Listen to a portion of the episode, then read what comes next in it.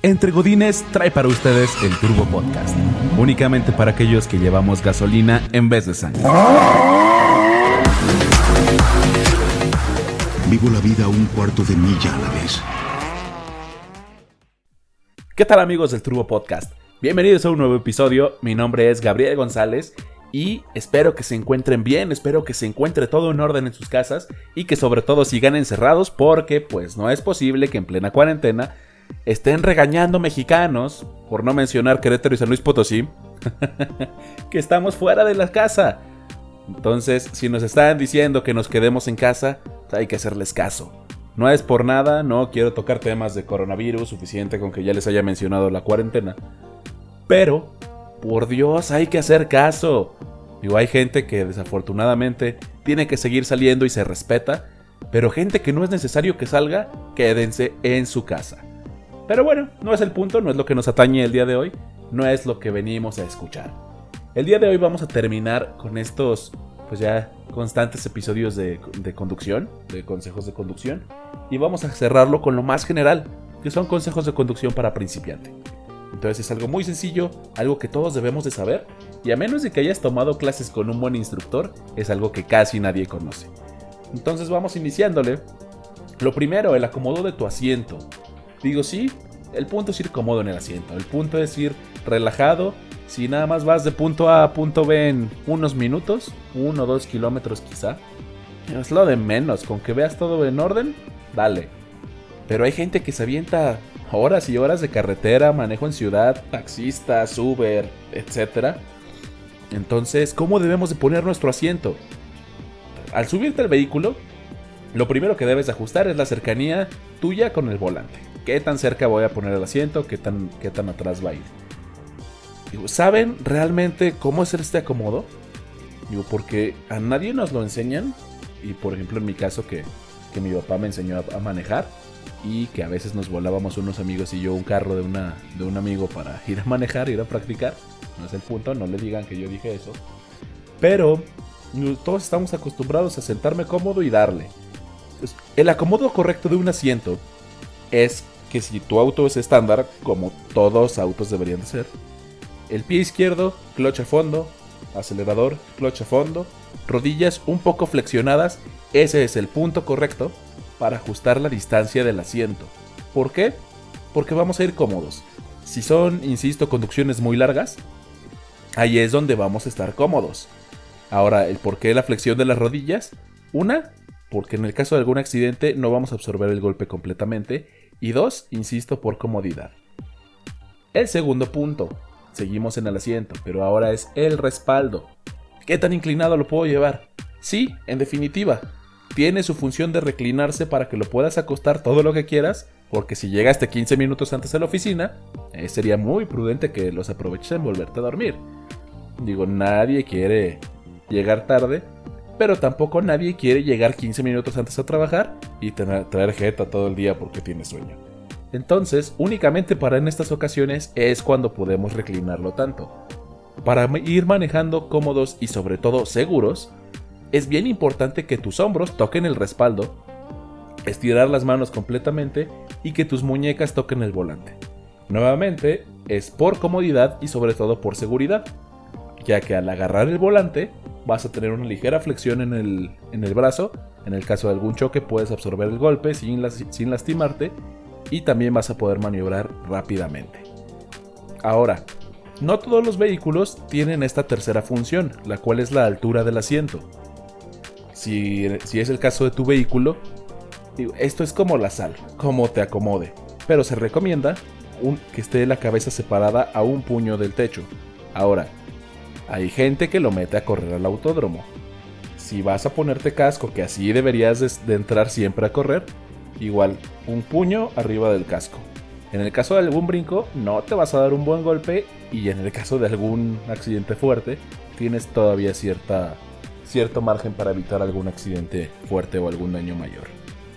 Ahora, el volante, mismo punto que la sal. ¿Cómo te acomode? No todos los autos tienen ajuste de volante en cuanto a altura de profundidad y altura y profundidad, perdón. Si, si tiene ajuste de profundidad o es un volante telescópico, como se les conoce, volvemos a lo mismo del punto del asiento. Con que tus muñecas queden al, a la altura del volante, ahí es donde debe de ir. Digo, ya lo puedes ajustar un poquito, pero ahí es donde se recomienda. Eh, tu palabra es lo último que en el cual nos vamos a basar y ahí es donde tú te tienes que acomodar. Sin embargo, lo que sí tenemos que ajustar es la altura del volante, que quede al, frente de nosotros, justamente quizá a la altura del pecho, el centro horizontal del volante. Ahí es el punto quizá más cómodo, ya que mientras más arriba vayan las manos, más cansado se vuelve y más abajo se vuelve un poco incómodo a la hora de dar vueltas rápidas. Las manos, siempre, siempre deben de ir en el volante. Las dos. Ahora, si manejas estándar, obviamente tu mano tiene que ir del punto A, que es el volante, al punto B, que es la palanca, haces el cambio y automáticamente vuelven a punto A. Siempre las manos al volante. Ahora, les comentaba la vez pasada, 3 y 9, sección más rígida del volante, mayor seguridad, mejor tiempos de reacción. Ahora un punto de seguridad. No todos los vehículos lo tienen, pero los que sí, aquí es un punto óptimo de poner atención. La bolsa de aire. Si chocamos y se detona la bolsa de aire y yo llevaba las manos, no sé, en la parte baja del volante, posiblemente no me pase nada, pero si las llevo en la parte alta, a las 12 del volante, las 2 o una, a la hora de que salga la bolsa de aire nos puede lastimar, nos puede golpear o nos puede quemar por fricción. Entonces, vamos evitándonos todo tipo de daños. Manos a las, a las 3, manos a las 9. A una y una. posteriormente, seguimos otra vez en el asiento. Estas cositas pequeñas que regularmente tienen los volantes arriba se llaman cabeceras. ¿Para qué sirven? No es para incomodarte y no es para que vayas relajado como si nada. La cabecera se debe de ajustar a la altura, obviamente, de la cabeza, porque en el caso de algún golpe fuerte, la cabeza tiende a chicotear. Hacia adelante hay mucho margen, porque el cuello así lo permite, de que nos desplacemos y todavía la bolsa de aire nos va a absorber el golpe. Hacia atrás, ¿qué pasa? Hacia atrás es un menor rango que tenemos para mover el cuello y no hay nada que nos proteja, salvo la cabecera. Hasta ahí va a llegar el golpe. Entonces, la cabecera se ajusta a la altura de tu cabeza, obviamente. Y a la hora de un golpe, hasta ahí vas a llegar. Vas a estar ahí cómodo. Entonces, estos son los puntos principales al subirnos al auto que debemos ajustar. Obviamente, si el auto es tuyo y nadie más lo maneja, los ajustas la primera vez y ahí se van a quedar mucho tiempo hasta que o prestes tu auto o como yo, engordes y ya no quepas. Posteriormente, el acomodo de los espejos. Regularmente los autos tienen de 2 a 3 espejos, ya sea un retrovisor lateral y el central, o dos retrovisores laterales, que es los autos modernos, es el, común denominador. Siempre nos dicen que ajustemos nuestros espejos. A muchos, por no decir a todos, porque pues no hay que generalizar, nadie nos ha dicho qué tenemos que ver en el espejo, o qué tiene que haber exactamente en nuestra, en nuestra visión lateral o central. Entonces, los ajustamos como creemos que es correcto y no estamos tan seguros de que, de que esto vaya a funcionar. Entonces, entonces, el espejo retrovisor central debe de abarcar todo tu, todo tu medallón, todo tu vidrio trasero. ¿Por qué? Porque ahí no vamos a tener puntos ciegos, vamos a ver hacia atrás y el espejo me va a dejar ver todo lo que el auto me deja ver. Ahora, los laterales, aquí es donde el acomodo es importante. Es bien, bien, bien eh, bien importante que se vean el lateral del carro, que se alcance a ver un quizá un pedacito de la pintura. ¿Por qué? Para tener una referencia de qué hay en ese punto, de qué tan cerca o qué tan lejos están los objetos del vehículo. Pero también es importante que estén lo más abiertos posibles porque es la única manera de evitar puntos ciegos. O sea, es la única manera de llevarte a un cristiano, a un motociclista o a un ciclista. Entonces cuiden eso tenemos que ser responsables porque no solo nuestra vida va en nuestras manos, literalmente en el volante, sino la vida de más personas. Ahora, ya hablamos de, la vista, ya hablamos del acomodo del, del asiento, vamos a hablar del cinturón de seguridad. Primer punto, ya los compraste, vienen en el costo del auto, úsalos por favor. No saben cuántas veces y alguna gente me ha de haber visto hacerlo en alguna ocasión, estar sentado en la oficina y empezar a tocarme, ¿dónde está mi cinturón? No me lo puse. En la oficina. Para mí es primordial, yo no estoy cómodo en un auto sin mi cinturón o en una moto sin mi casco. Esto así deberíamos de ser todos. ¿Por qué? Porque luego chocan y noticia. Sale disparado a no sé cuántos metros de su auto. Se pudo haber evitado con el cinturón. Entonces, muchos accidentes de haber sido pues tranquilos se vuelven fatales porque no traían este cinturón. Lo que te pudo haber tardado dos segundos ponértelo, como te dio flojera, pues pudiste haber perdido hasta la vida. No estoy aquí para regañarte, me altero, disculpen ustedes. Pero ¿cómo debemos de ponernos el cinturón de seguridad? Sí, en definitiva lo agarras, haces clic a un ladito de ti y ya lo tienes puesto. Pero ¿estás seguro que está bien puesto? Ahora, no todos los autos tienen el ajuste lateral del hombro. Ya escuchaste el nombre, ajuste lateral de hombro. O sea, debe de ir a la altura de tu hombro. ¿Por qué? Porque por ahí es donde debe de entrarle el cinturón hacia tu cuerpo.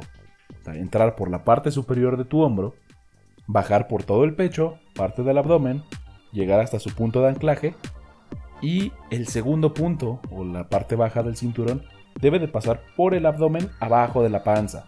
O sea, en la parte más baja que se pueda, en el doblez entre, la, entre el tronco y las piernas porque es el punto más fuerte del, cuerpo, el punto más, más, fuerte del centro del cuerpo. ¿Qué pasa? Si no nos ponemos el cinturón sobre el hombro, en el caso de algún choque, si está muy arriba, pues maybe se te va a ir al cuello y pues te va a dar un buen jalón. Si no es que, pues, quién sabe, hasta te dejes sin cuello. O lo ponemos muy abajo, queda en la parte baja del hombro, y nos podemos ir aún así hacia adelante, y no sé, hasta el brazo se nos va a lastimar quizá. En la parte baja, si lo tenemos pues lo más arriba que, te permita, va a estar sobre un punto blando que es la panza. A la hora de chocar, ahí es donde se va a absorber todo el golpe y no hay suficientes músculos o hueso como para poder absorber un golpe muy fuerte. O sea, todo se va a ir a tus órganos y vas a terminar hecho licuado por dentro. Por muy asqueroso que suene, es, es bien importante que entiendan esto. Ahora, si lo ponemos en la parte baja del abdomen, lo más seguro es que quede en un punto rígido y ahí sí nos va a alcanzar a amortiguar. Entonces todo esto es por seguridad, hazlo. Preferible que digas, ay, me siento bien ñoño trayendo el cinturón, a que digan, se pudo haber evitado este accidente o esta muerte o, este, o esta, esta lesión si hubiera traído el cinturón. Entonces, por muy crudo que suene, insisto, es importante que lo comprendamos. El último punto que vamos a tocar en este podcast, que es un podcast muy muy cortito, es pues el cómo aprender a manejar. Digo lo de menos. Y muchos creo que así aprendieron. A los 10, 12 años el papá le dijo, no hay tráfico, súbete, te voy a enseñar. Se sientan los niños en las piernas de los papás. O, en mi, o como en mi caso, que ya era pues, bastante enorme, ya podía ir yo solo en el asiento. Y a esta edad intentan enseñarle a manejar a los hijos algunos hijos están listos, pues psicológicamente o emocionalmente, para aprender a manejar. Así como se escucha, se pueden subir y darle y van a manejar bien y quizá ya tengan la madurez suficiente como para entender la responsabilidad que tienen. En mi caso no fue así. A mí me intentó enseñar mi papá, realmente pues no estaba listo para esto y a pesar de que pude mover el auto, pues no contaba aún con la con la capacidad de poder llevar un auto en mis manos. Yo aprendí a manejar entre los 17 y 18 años. Yo ya estaba en una edad de comprender la responsabilidad que tenía, de hacer todo lo a mi criterio lo mejor posible.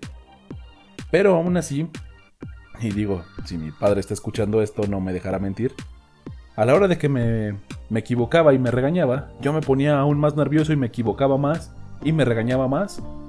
Y así no es el punto, el punto es disfrutar lo que estás haciendo. Digo, y aquí les platico un poquito en una ocasión. Íbamos de San Luis Potosí hacia un pueblito de Guanajuato.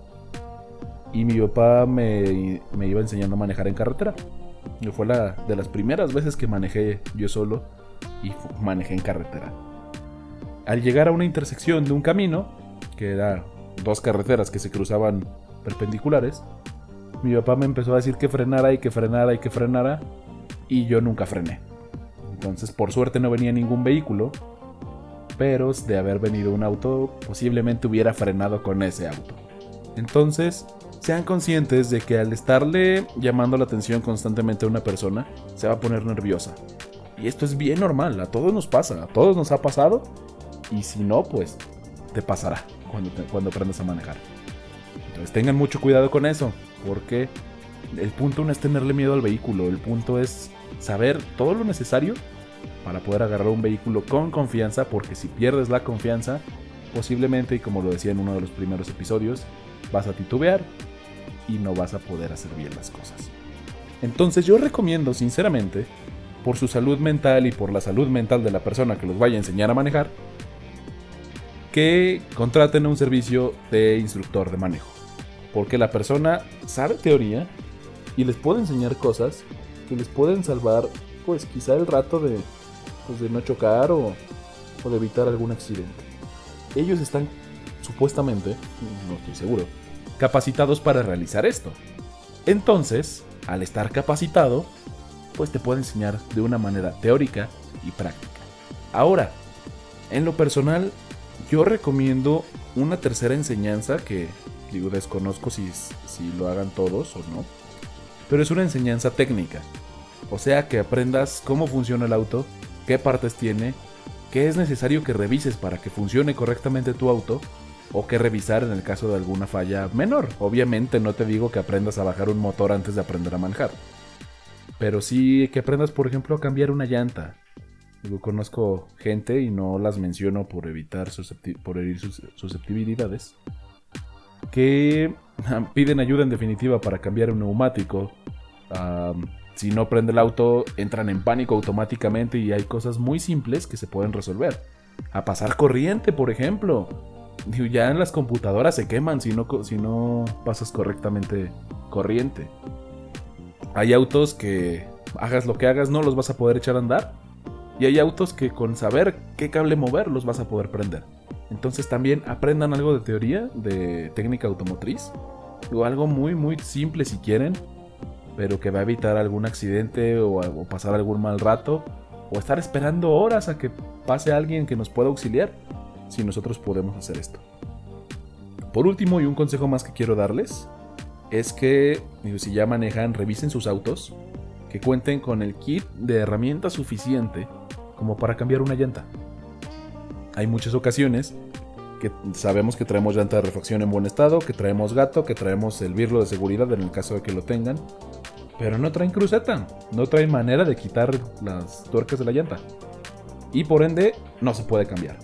Luego me ha tocado que me andan pidiendo ayuda o mi herramienta para cambiar las llantas. Y pues si se puede con gusto, pero hay ocasiones que llevamos prisa y pues ahí sí ni cómo ayudarles. Entonces, esto es lo que yo considero pues quizá más básico para una conducción de principiantes. Algo que, que yo realmente creo que es lo necesario y que a mí en lo personal me ha salvado muchas ocasiones. Y antes de cerrar les quiero contar algo que me pasó esta semana que me, me causó bastante risa porque me puse a revisar los videos de mi cámara, de mi GoPro. Entonces encontré un video que utilizo la, cámara, se le pongo el casco cuando ando en moto. Y me encontré un video en el cual fue de la, última ocasión que saqué mi moto. Y me puse a ver el recorrido. Dije, pues estoy aburrido, no tengo nada que hacer. Y pues si voy a, ver un video de la calle, pues mínimo para sentir que ando en la moto. No habían pasado ni 5 minutos y ya me estaban temblando las manos y ya tenía el pulso acelerado creo que en definitiva necesito ya manejar moto. Espero esta cuarentena termine pronto. Pero bueno, damas, caballeros, personas aficionadas a los autos y a la gasolina. Esto ha sido todo por el día de hoy. Muchas gracias por, escucharnos. Ya saben, búsquenos en redes sociales, arroba entregodines. Eh, búscanos en iHeartRadio, búscanos en YouTube también, entre Godines. Y si quieres participar, si quieres hablar de algo en específico, tienes alguna duda o quieres aportar algo a nuestros próximos episodios, búscame en Facebook, arroba entregodines o entregodines y mándame mensaje. Voy a estar bien, bien al pendiente para que cualquier cosa lo podamos platicar directamente y quizá hasta una invitación al, al programa tenga. Es todo, muchas gracias, síguenos en redes sociales y no se olviden, disfruten siempre de sus autos. Quédense en casa, pásenla bonito. Chao.